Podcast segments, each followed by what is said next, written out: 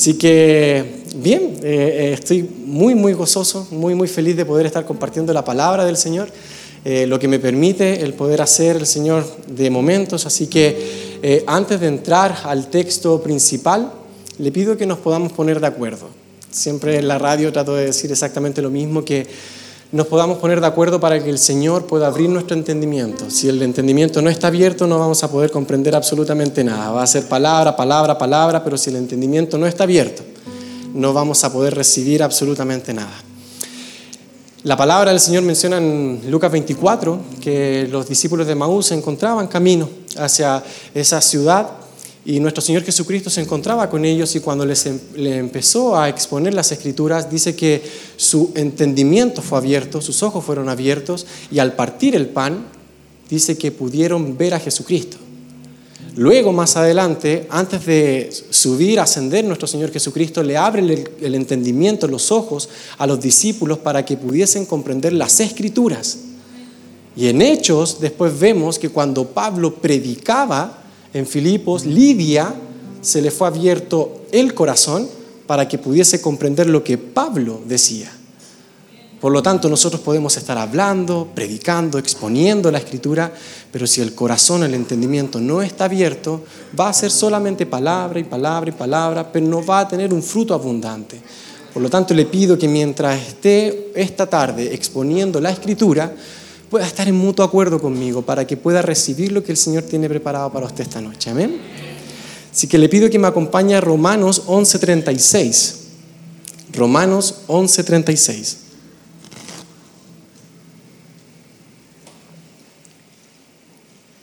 ¿Lo tiene? Antes de comenzar con este texto, voy a citar a un pastor llamado Steve Lawson, quien al referirse a este texto menciona, si la Biblia fuese un anillo, se podría decir que el diamante de ese anillo es la carta a los romanos. Y el corte más importante en el punto más elevado en ese diamante es el versículo de Romanos 11:36. Cito al apóstol Pablo, Romanos 11:36, porque de Él y por Él y para Él son todas las cosas. ¿Cuántas? Todas las cosas. A Él, el punto más elevado en ese diamante es el versículo de Romanos 11:36. Cito al apóstol Pablo, Romanos 11:36, porque de Él y por Él y para Él son todas las cosas. ¿Cuántas? Todas las cosas. A Él sea la gloria por los siglos. Amén. Vamos a volver a repetirlo. Pero todos juntos, ¿le parece? ¿Está animado o no está animado? ¿Sí? Amén. Muy bien. Porque de Él y por Él y para Él son todas las cosas. A Él sea la gloria por los siglos. Amén. Puede tomar su lugar, por favor. Quisiera aclarar desde antemano, hermanos, que eh, lamento que mis palabras y todo lo que yo vaya a exponer hoy día sobre este pasaje esté limitado, porque quiero que entienda que no existen letras que puedan llegar a formar una palabra para poder detallar lo que este texto está diciendo. La trascendencia de este texto, porque de Él, por Él y para Él son todas las cosas. Ahí engloba absolutamente toda la creación, todo lo que tiene que ver con nuestro Señor, porque es su esencia misma. Por lo tanto, es algo tan sublime, es algo tan, tan alto que mi entendimiento solamente tiene un tope, tiene un tope. Por lo tanto, a la luz de las escrituras, vamos a tratar de sumergirnos para poder ver lo que realmente el apóstol Pablo quiere mencionar aquí, con ciertas luces que el Señor nos permita ver. Así como eh, el dicho de todos los caminos llevan hacia Roma, el propósito de Dios a su creación es que todas las cosas puedan conducir a la gloria del Señor. Todas las cosas. Todo debe conducir a su gloria. Hay un solo propósito por el cual el Señor creó todas las cosas. Lo creó a usted, me creó a mí. Y ese propósito es que todas las cosas son para su gloria. Ahora, ¿a qué nos referimos con la gloria de Dios? Porque siempre estamos diciendo, gloria a Dios, gloria a Dios. es para la gloria de Dios. Pero ¿qué quiere decir eso? En algún momento, la predicación pasada, me parece que estuvimos hablando de Colosenses 1, hablando de los atributos de Cristo, nosotros decíamos, sí, Él es la imagen del Dios invisible, el primogénito de toda creación. Y empezamos a enumerar muchos atributos de nuestro Señor Jesucristo, pero cuando nosotros mencionamos los atributos, yo le puedo decir, menciona algún atributo de nuestro Señor. Él es santo, Él es puro, Él es bueno. Ahora, ¿qué quiere decir que Él sea santo? ¿Qué quiere decir que Él sea puro? ¿Qué quiere decir que Él sea bueno? Definamos, empecemos a desglosar, escarbemos. ¿Qué quiere decir que el Señor sea justo? Que no hay sombra de variación en Él. Porque podemos decirlo desde la boca hacia afuera, pero ¿realmente conocemos lo que estamos hablando? Es ahora donde los quiero llevar a poder comenzar a escalar una montaña para poder llegar a la cumbre de esta montaña. El propósito principal por el cual Dios creó el universo y lo creó a usted. Vamos a empezar a escalar, así que le voy a pedir que se pueda poner su arnés, que se pueda poner su casco, así que vamos a empezar a subir sobre esto. Antes de poder entrar a este versículo, quisiera poder detallar un poco sobre la carta a los romanos, porque Pablo en este momento se encuentra casi extasiado por toda la revelación que el Señor le ha venido entregando. La carta a los romanos, ¿por qué el pastor Steve Lawson menciona que este es el corte del punto más alto de este diamante? ¿Por qué menciona que este versículo es de esta forma y que en el anillo el diamante es la carta a los romanos? Porque la carta a los romanos menciona desglosadamente el Evangelio de nuestro Señor Jesucristo, el plan de salvación. Desde el capítulo 1 hasta el capítulo 3, el Señor, el Señor manifiesta su justicia en base a una naturaleza caída, a una humanidad caída y el juicio justo que merece la humanidad caída. Ahora, en el capítulo 3, casi desde la mitad, eh, versículo 21 en adelante, comienza con el plan de salvación. Pero Dios ahora, aparte de la ley, aparte de la ley, ha manifestado su justicia en Cristo Jesús. Por lo tanto, todo lo que ustedes merecían y todo lo que yo merecía recayó sobre el Hijo. Por lo tanto, siguió siendo justo. Pablo continúa entonces el capítulo 4 con la fe que ahora nos salva al tener la fe en Jesucristo al imitar la fe de Abraham. Capítulo 5 continúa y vuelve a reforzar el Evangelio de Salvación, mostrando una vez más esta belleza, contrastando a el primer Adán con el postrer Adán. Luego pasa al capítulo 6 y al capítulo 7, al capítulo 7 con el proceso ahora de santificación, que es el proceso que viene por consecuencia al haber nacido de nuevo donde empezamos a decir, entonces si abundó, eh, donde abundó el pecado, sobreabundó la gracia, entonces sigamos pecando. No, en ninguna manera, dice el apóstol Pablo. No, porque ya fuimos libres de la esclavitud del pecado. ¿Cómo vamos a volver a ser esclavos de él?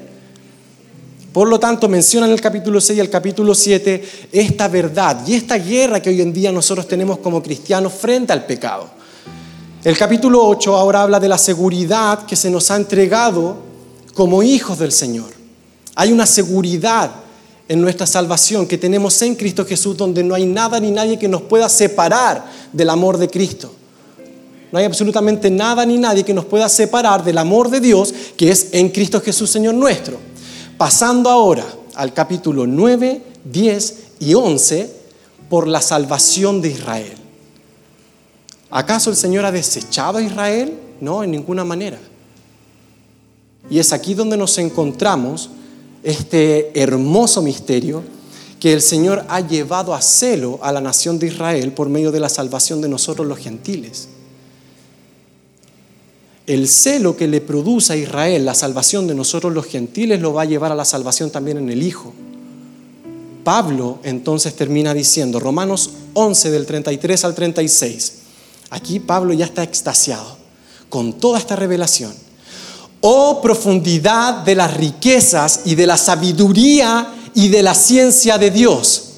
Cuán insondables son sus juicios e inescrutables sus caminos, no pueden ser traspasados.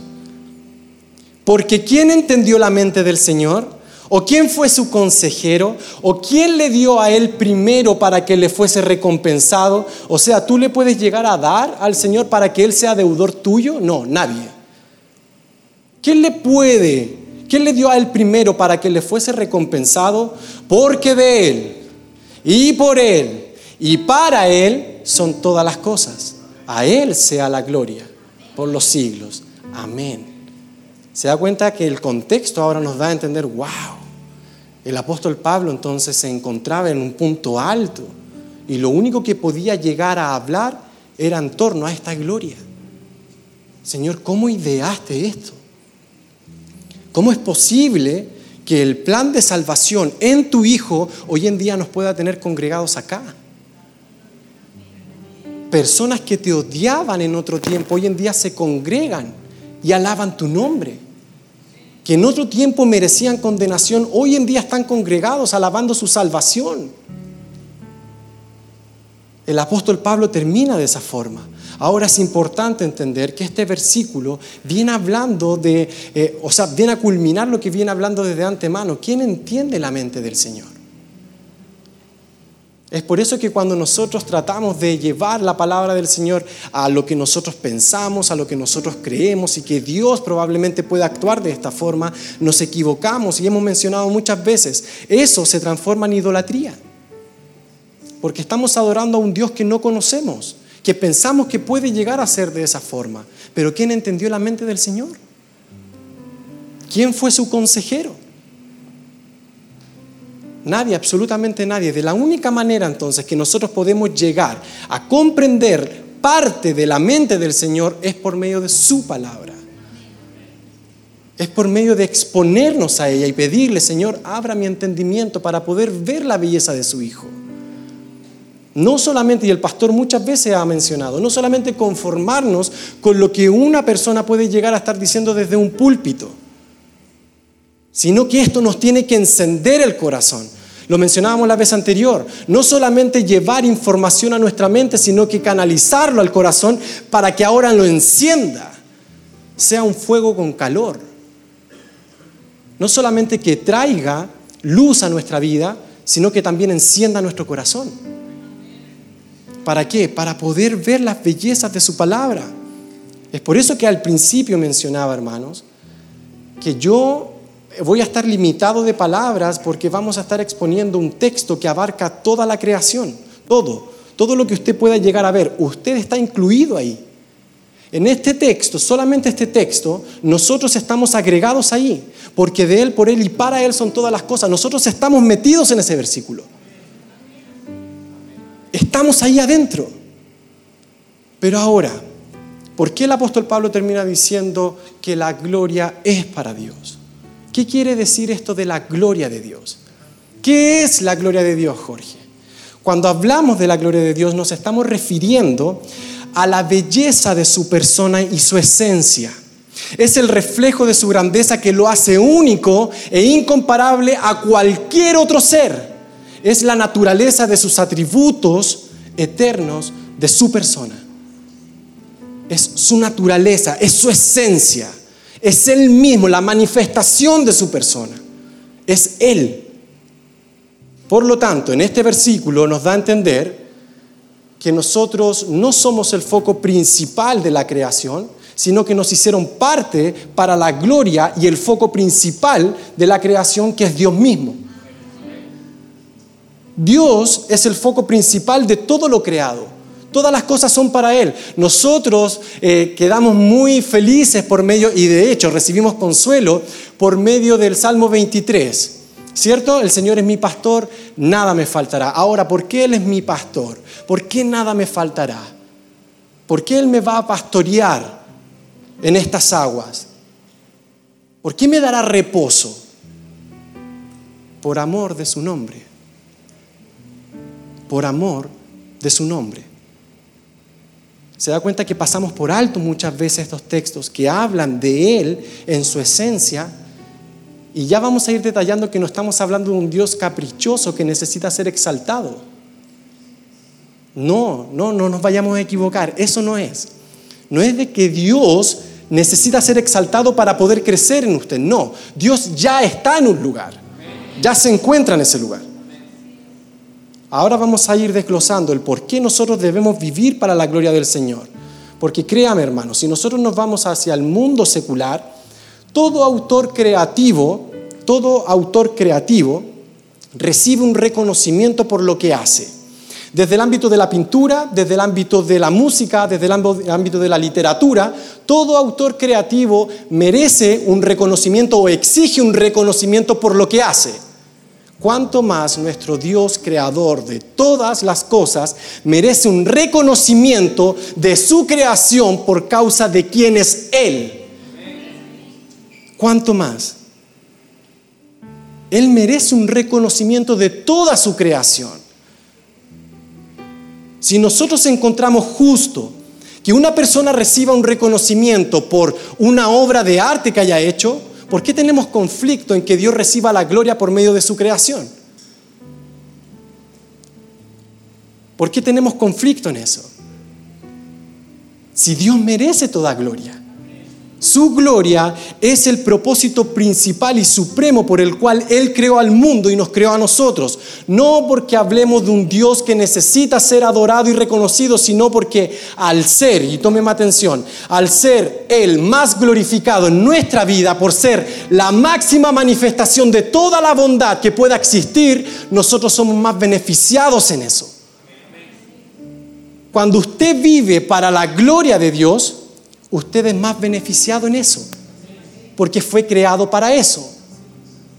Cuando nosotros vivimos para su gloria y hacemos todas las cosas, cada una de las cosas que hacemos durante el día, durante la semana, durante el mes, en distintas partes, hacemos todo para su gloria, como fuimos creados por eso, somos más beneficiados, somos más enriquecidos en Cristo Jesús, porque fuimos creados para eso. Como Dios nos confeccionó y nos hizo de esa manera, entonces Él exige a su creación que viva de esa forma. Y usted va a ser más beneficiado. Usted va a ser más beneficiado. Es por eso que hoy, cuando hablamos de un derecho de autor, ¿qué es un derecho de autor? Un derecho de autor es un conjunto de normas judiciales que pueden tener consecuencias complejas hacia quienes transgredan ese derecho por apropiarse de algo que no les pertenece. Si usted se llega a apropiar de una obra que no le pertenece, usted va a tener un problema judicial. ¿Cuánto más sucederá con alguien que trate o se arriesga a querer tomar el derecho que solamente le pertenece a Dios y a su gloria? ¿Cuánto más? Cuidado entonces con atribuirnos en nuestras acciones, en nuestros servicios, en lo que nosotros podemos llegar a estar haciendo dentro o fuera de la iglesia, algo que solamente le pertenezca a nuestro Señor. Porque solamente le pertenece a Él la gloria, a nadie más. Nosotros lo único que recibimos de parte de eso es el beneficio al ser bendecidos por exaltar el nombre de nuestro Señor Jesucristo. Entendiendo esto, entonces no debería haber un impedimento por parte de la creación y de toda la humanidad para que Dios sea glorificado en sus obras, porque los hizo para su propia persona la firma de nuestro Señor Jesucristo, la firma de nuestro Creador, está impresa en su vida. Él ya puso esa firma. Él lo creó. Él lo creó. Por lo tanto, usted es de completa, completa dependencia del Señor. Yo soy de completa dependencia del Señor. Entonces, como mencionábamos, si este autor natural debe recibir un reconocimiento, cuanto más, a pesar de que está en una, eh, en una naturaleza caída, a pesar que pueda tener imperfecciones, aún así su obra de arte. Cuanto más en la perfección y en la eternidad, en la infinidad de nuestro Señor, debería ser aún mayor reconocido por quien es Él. Cristo entonces recibirá toda gloria ante los, los ojos de los hombres. ¿Cómo así, Jorge? Aún así, y también lo hemos mencionado otras veces, aún así, personas nieguen la existencia de nuestro Señor Jesucristo de su Creador, a pesar que los cielos cuentan su gloria, aún así ellos se lleguen a negar, llegará el día en el cual toda rodilla se tendrá que doblar y toda lengua confesará a Jesucristo como Señor en el cielo, en la tierra y debajo de la tierra, con un solo fin, para gloria de Dios el Padre. Para gloria de Dios el Padre.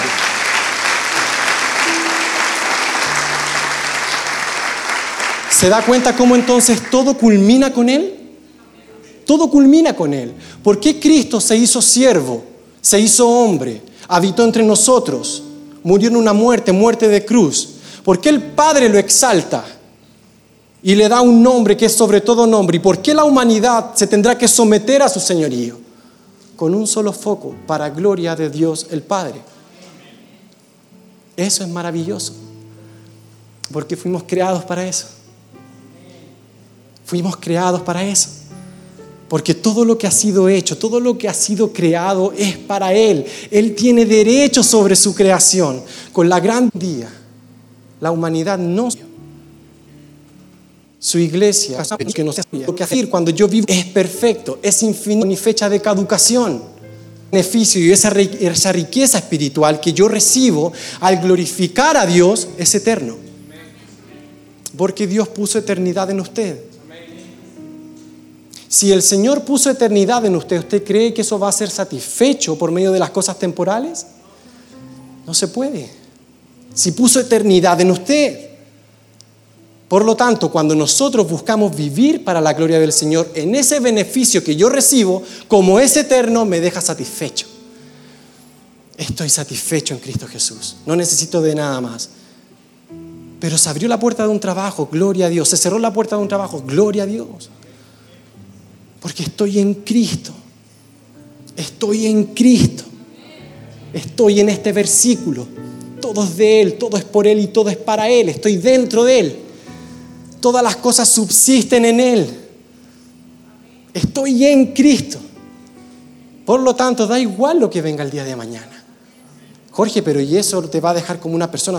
No, va a dejar como una persona que a lo mejor tiene ya una confianza plena en el Señor pero no exento de lágrimas, no exento de sufrimiento. El apóstol Pablo mencionaba, todo lo sufro por amor a los escogidos, para que ellos también alcancen la salvación. El sufrimiento no estuvo fuera del apóstol Pablo, pero él sabía quién era en Cristo Jesús. Él sabía quién era en Cristo Jesús. Sometámonos entonces, hermanos, voluntariamente a esta verdad y vivamos por el propósito principal por el cual el Señor lo creó a usted. Vivamos para eso. Y no es algo que se está inventando Jorge, es algo que revela las escrituras. Por favor, acompáñeme a Isaías, multimedia, no sé si me puede ayudar, por favor. Isaías 43 del 6 al 7. Isaías 43 del 6 al 7. Diré al norte, de acá y al sur, no te detengas Trae de lejos a mis hijos y mis hijas de los confines de la tierra, todos los llamados de mi nombre, ¿para qué? Para gloria mía los he creado, los formé y los hice. Para gloria mía los he creado. Para mi gloria los creé. Por lo tanto, estar fuera de ese propósito nos hace ser unas personas que están prostituyendo su llamado. son personas que han negociado por un plato de lentejas su primogenitura.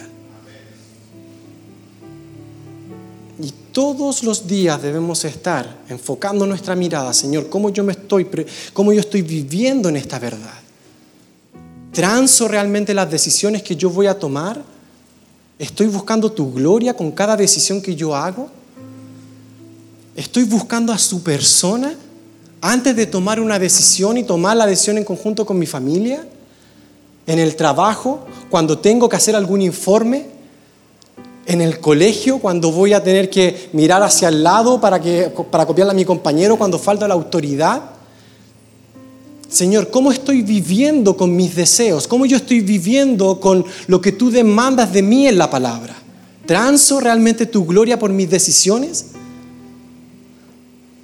O en mis decisiones, cada acción, cada pensamiento entonces debe estar dirigido hacia ese lugar, el lugar más seguro que es por el cual fuimos creados. Un pensamiento o una acción que no esté dirigida hacia la gloria de Dios es una carta sin destinatario, es un mensaje enviado a la nada, porque no va a lograr el propósito principal por el cual usted fue creado. Una acción, un pensamiento que esté desviado de la gloria de Dios es una carta sin destinatario. No va a llegar a ningún lugar, solamente va a alimentar mucho más nuestro ego, nos separa mucho más de quién es el Señor. Haya pues en vosotros este sentir que hubo también en Cristo Jesús. Tener esa humildad, esa sencillez de decir, Señor, todo es para tu gloria, todo viene de ti, todo es por ti, todo es para ti. Vivir de esa manera. Su gloria no puede ser robada por nada ni nadie. Y esto es en relación a querer recibir un reconocimiento por medio de las cosas que nosotros hacemos. Cuidado con eso. Trate de, analizar su corazón. Analice su corazón del por qué hace las cosas. Señor, las estoy haciendo para mí, para mi beneficio, por lo que yo creo que es correcto. Yo creo que esto a ti te agrada, Señor. Seguro. Seguro. ¿Qué, qué participación hay ahí de la gloria de Dios? ¿Cómo está el foco en la gloria del Señor, en su persona? Señor, ¿esto te honra? Señor, esta decisión que yo voy a tomar, ¿te honra? ¿Te glorifica? ¿Exalta tu nombre?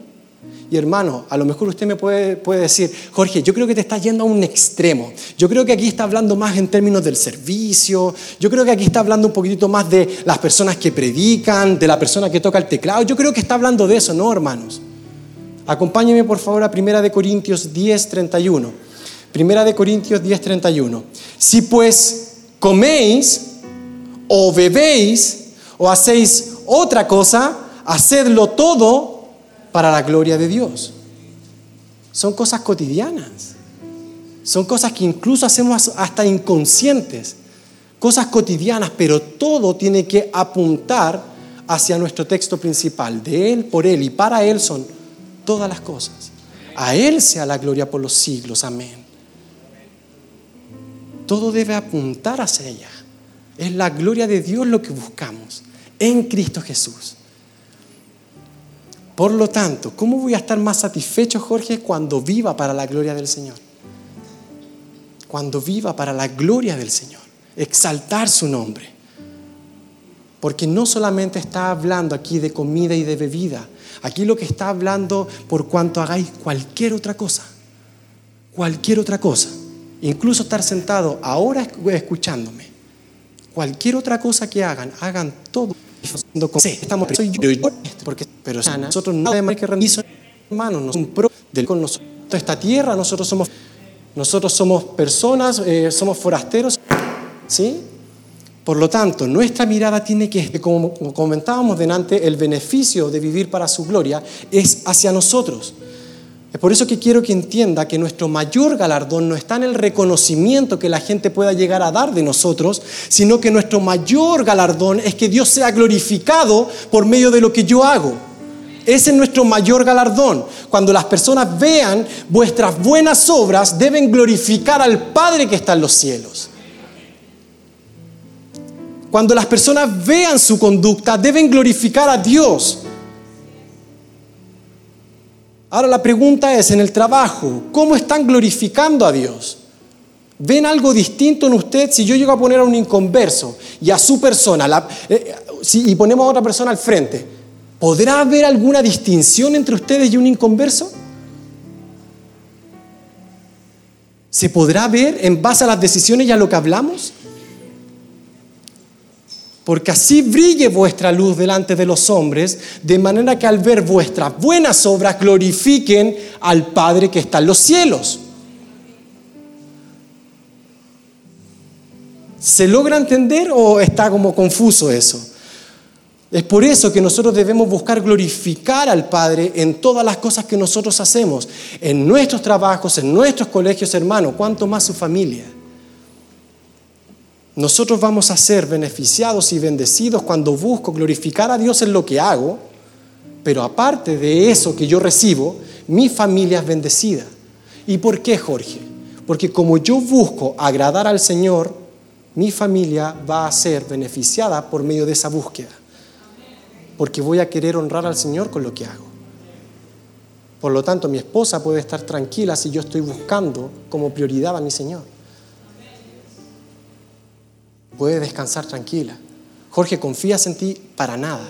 Pero confío en la obra del Espíritu Santo que está llevando en mí. Por lo tanto, Jorge, me siento con una carga súper pesada con lo que tú me estás poniendo. No, hermanos. No, aprendamos a descansar en la obra sobrenatural del Espíritu Santo en nosotros. Recuerde, todo es por Él, no, todo viene de Él, todo es por Él, todo viene de Él, todo viene de Él, todo es por Él y todo es para Él. Por lo tanto, estando persuadido de esto, dijo el apóstol Pablo, que el que comenzó en vosotros la buena obra, la va a perfeccionar. ¿Dónde está el descanso? ¿En mis fuerzas? ¿En mi caída? ¿En lo que yo hice? o en la obra que empezó el Señor y que la va a culminar y no va a descansar hasta completarla. ¿Dónde descansa? ¿En mis fuerzas? No, me voy a caer. ¿Dónde descansa? En la gloria del Señor, en su obra, porque todo viene de Él. Y como todo viene de Él, yo descanso. Ahora, ¿eso me deja inactivo y pasivo? No, me deja activo frente a la obra del Señor porque hay responsabilidad nuestra. Ahí hay un misterio, hermanos, donde, hermanos, no vamos a poder entenderlo en este mundo. ¿Sí? No lo vamos a poder entender. Es el Señor quien comienza la obra y quien la perfecciona, pero nosotros somos responsables de cada una de las acciones que hacemos. O si no, no nos exigiría cuentas. Ahí hay un misterio y no lo vamos a poder comprender. El pastor ha estado hablando muchísimo sobre este pasaje, el que voy a mencionar después del que voy a mencionar ahora. ¿Qué es lo que dice la escritura? Venid a mí todos los que estéis cansados y que yo los haré. ¿Cierto? ¿Quién tiene que venir? Nosotros. Ahora, nuestro Señor Jesucristo, y esto es lo que mencionaba el pastor Abel, menciona, nadie puede venir a mí sin que el Padre se lo permita. Como tengo que ir yo, el Padre me trae, las dos cosas. Jorge, ¿cómo logro entender eso? No lo sé. No lo sé. No ha existido un teólogo en la historia de la iglesia quien pueda unir eso. Pero piensen esto. Piensen dos rieles de un tren. Piensen estos dos rieles. Al principio son dos fierros paralelos que van y que no logran cruzarse, pero al final del camino se logran unir. Al final del camino se logran unir. Y el día de mañana, nuestra perfección, glorificación en Cristo Jesús, vamos a poder lograr comprender eso. Pero por el momento, yo sigo confiando en la obra del Señor, pero me deja activo frente a esa obra. Yo tomo mis decisiones, yo lo hago, pero es el Señor quien me está impulsando a tener que hacerlo. ¿Se entiende o no? ¿Sí? Y ahora explíquemelo porque yo no entendía absolutamente nada.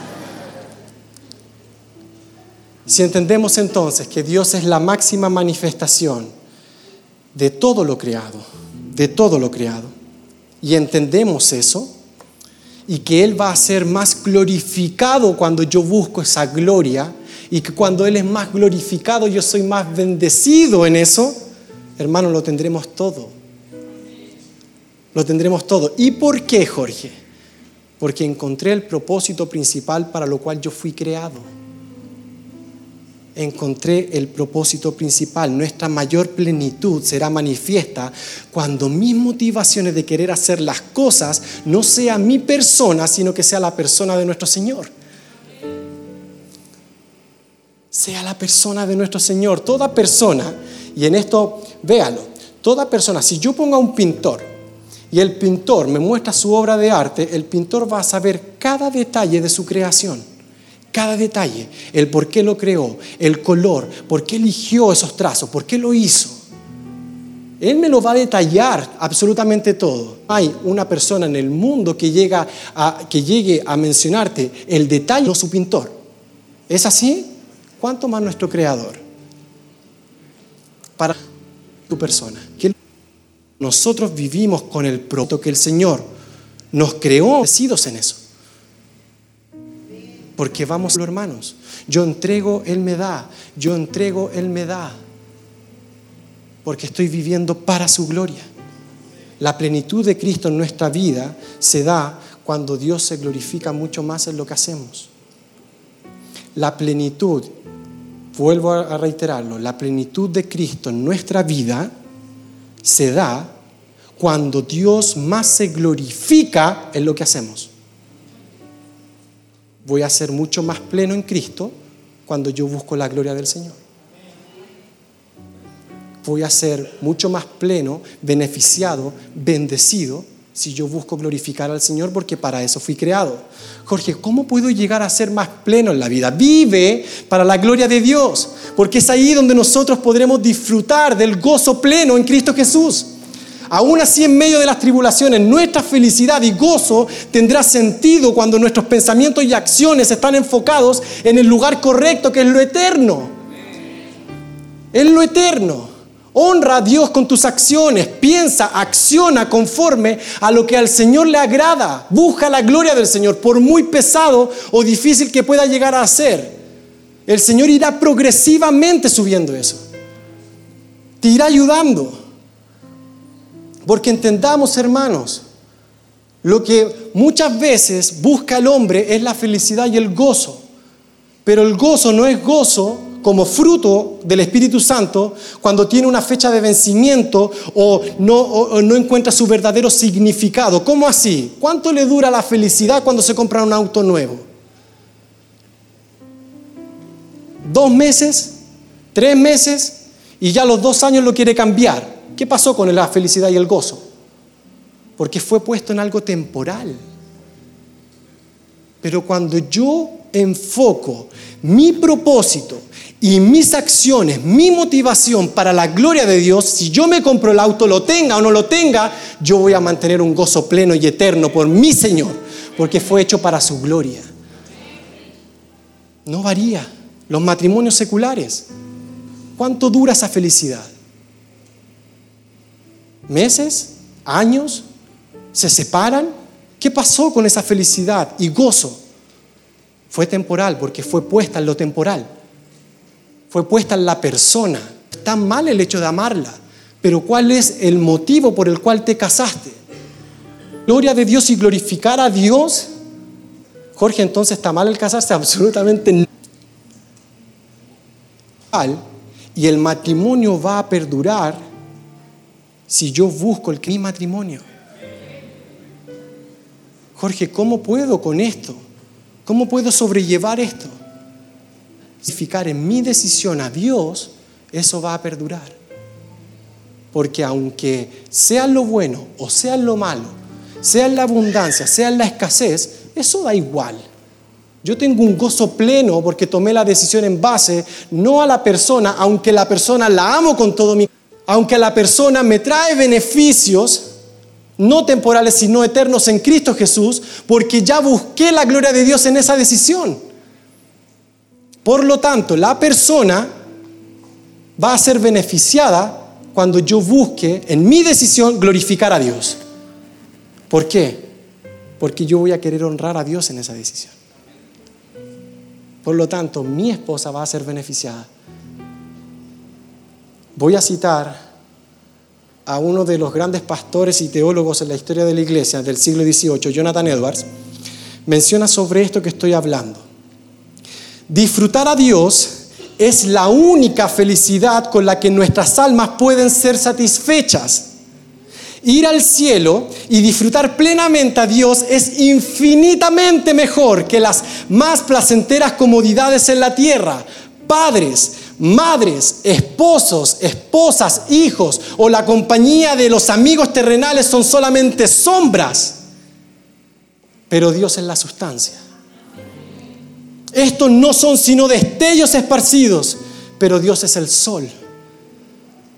Ellos no son sino arroyos, pero Dios es el océano. Disfrutamos a nuestra familia son placeres santos que el Señor nos ha entregado. Disfruto cada día el poder estar con mi esposa. La disfruto con todo mi corazón. La amo con todo mi corazón. Pero sé que eso va a tener una fecha de término. cuando ya entremos a la gloria del Señor. ¿Por qué? Pero y eso causa como un conflicto, mucha lo quiero seguir viendo, es que va a estar tan pleno de esa gloria que no va a tener mayor necesidad. Van a estar juntos con su esposa, su esposo, alabando al Señor y van a ser satisfechos y plenos en Él. Solamente sombras lo que nosotros podemos llegar a vivir como placeres santos. Es por eso que de todas las cosas, situaciones, personas que nosotros podemos llegar a obtener cierto placer santo, es solamente una sombra de lo que ha de venir en Cristo Jesús. Es una sombra.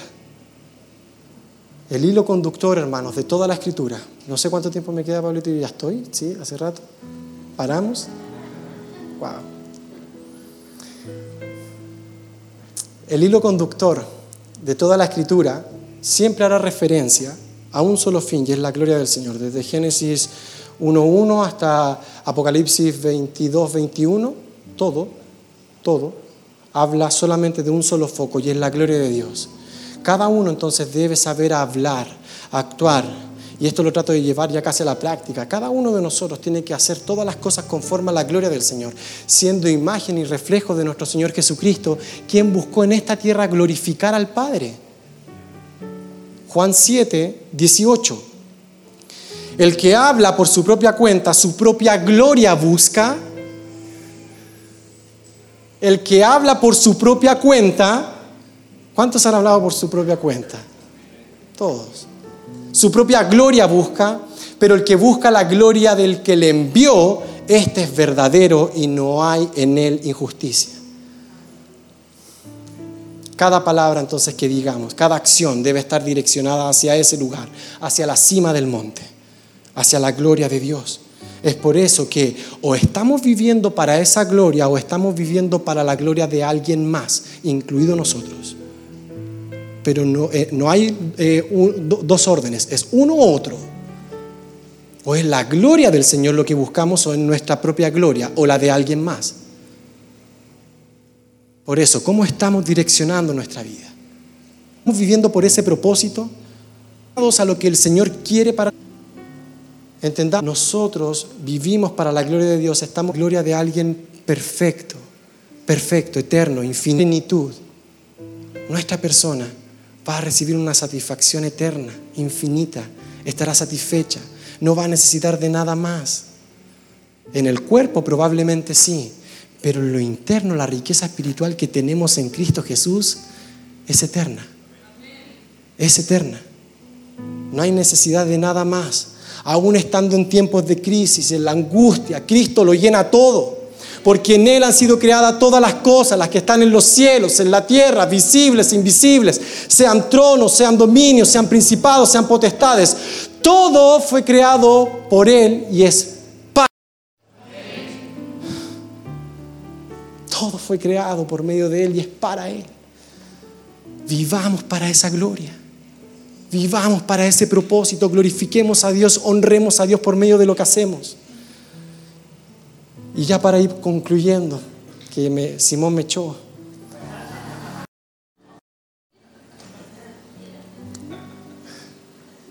Le pido que se pueda poner en pie, por favor.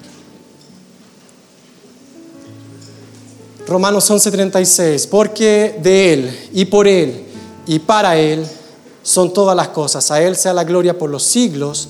Amén. Es en Él entonces donde nosotros podremos llegar a estar plenos y satisfechos en nuestra vida. Es en Él donde nuestra vida encuentra su significado porque Él es el principio y fin de todo. Él es la causa y Él es el fin último. Él es la causa y Él es el fin último. Por lo tanto, no solamente de lo creado en general, sino que también de nuestra vida, de nuestras motivaciones, de nuestras acciones. Él es la causa, siempre y cuando estén conforme a su voluntad. Él es la causa y Él es el fin último. Ese es el hilo conductor. Por eso un pastor menciona sobre este versículo que esta es la afirmación más amplia del universo.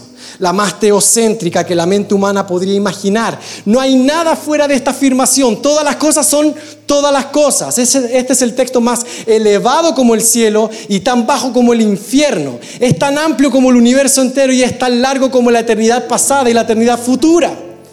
Este versículo es Romanos del 1 al 11 en una cápsula. Es la Biblia en miniatura. Es la teología sistemática que es condensada. Aquí está la médula de lo cual todo nace. En este solo versículo. Porque de Él, por Él y para Él son todas las cosas. ¿Cómo lo llevamos a cabo entonces, Jorge? ¿Cómo lo aplicamos? ¿Cómo lo hacemos? Multimedia, por favor, ayúdeme con la imagen. Si es que se puede, con la rapidez que siempre los caracteriza. Vivir en coramdeo. ¿Qué es coramdeo, Jorge? En los tiempos de la Reforma Protestante, siglo XVI, hubo muchas palabras en latín que se utilizaron, porque recuerden, estaba bajo el dominio de la Iglesia Católica Romana, ¿cierto? Y se utilizaba el latín, de hecho la Biblia que se utilizaba era la Vulgata Latina, ¿sí? Se utilizaba el idioma latín. Y se utilizaron muchas frases, muchas palabras en latín. Solióse a la gloria, solus Christus, solo Cristo, y una de ellas es corandeo. ¿Qué quiere decir corandeo? ¿No la pudieron poner? Ah, sí, la pudieron poner. Corandeo, que significa delante y en la presencia del Señor.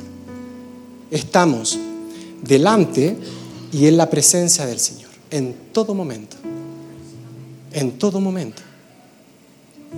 Yo estoy en corandeo ahora predicando como usted también está en Coramdeo escuchando la predicación.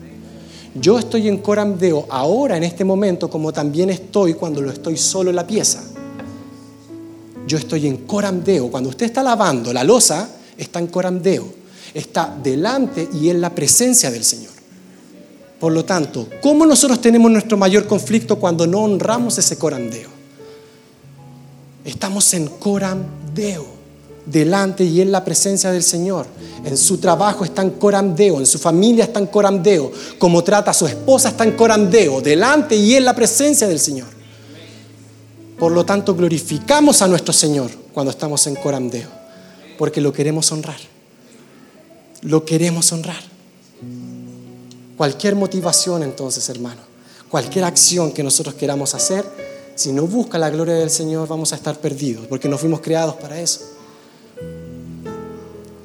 Lo he mencionado en otras oportunidades y con esto ya cierro. Cualquier motivación que no esté en buscar la gloria de Dios es una motivación limitada, finita y temporal. Pero cuando nosotros somos guiados por la motivación de querer buscar la gloria de Dios, no hay limitaciones, no hay finitos, porque es la motivación más sublime e infinita que pueda llegar a existir, porque está hecha y está dirigida hacia una persona que es eterna hacia un ser que es eterno. Esa gloria por la cual nosotros, cada uno de nosotros tiene que vivir y tiene que accionar, tiene que dirigir hacia esa cumbre, es la gloria que el día de mañana nos va a alumbrar en la Nueva Jerusalén, donde no habrá necesidad ni de sol ni de luna, porque la gloria de Dios la iluminará y el Cordero será su lumbrera.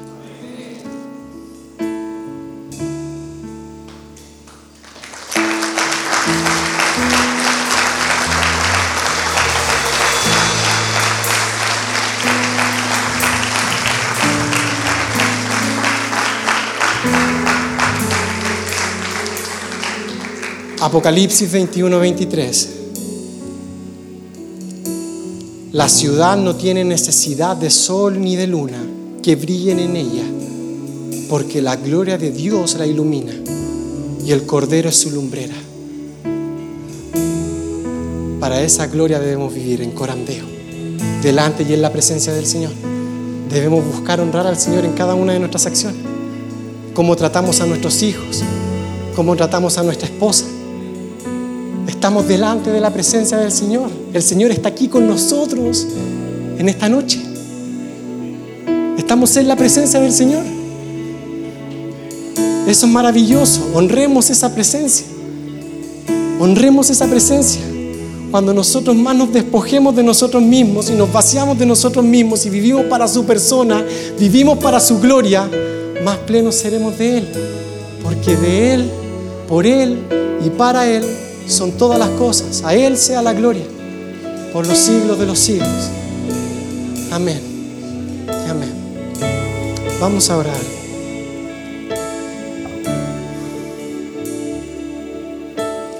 Señor, te glorificamos, te honramos, bendecimos su nombre, Señor. En esta noche ya, donde hemos querido poner en nuestro corazón un lugar el cual usted se merece, a su persona.